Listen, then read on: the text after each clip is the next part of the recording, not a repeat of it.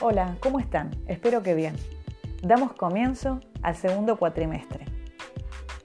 Vamos a continuar con la literatura hispanoamericana. En este caso, vamos a leer y analizar a una figura muy relevante, la del Inca Garcilaso de la Vega. Para comenzar, les voy a presentar un poco al autor. En realidad su nombre era Gómez Suárez de Figueroa y era apodado como el Inca Garcilaso. ¿sí? Él nació en 1563 en lo que actualmente es Cusco, territorio de Perú, pero en ese momento estaba bajo la gobernación de España. Era parte del territorio de Nueva Castilla.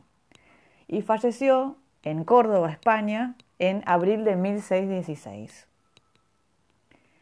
Lo interesante de este autor es que reúne los dos mundos que venimos estudiando, ¿sí? El territorio americano y también la impronta española.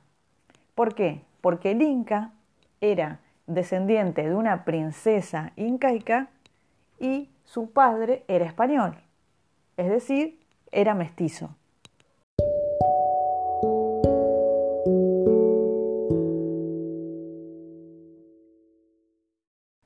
Les pido que recuerden que durante el primer cuatrimestre leímos a Hernán Cortés y a Fray Bartolomé de las Casas.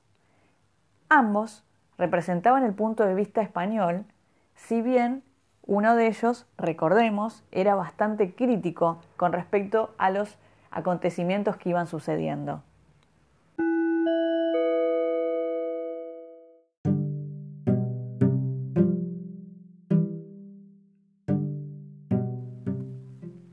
Les pido que ahora presten especial atención porque vamos a estudiar los comentarios reales del Inca Garcilaso de la Vega. Lo que ustedes pueden observar es una selección, una serie de fragmentos que muestran los aspectos más importantes de esos comentarios. La idea es que empecemos a ver qué es eso que nos propone el Inca, cuál es su mirada tan particular en relación con ese territorio, ¿sí?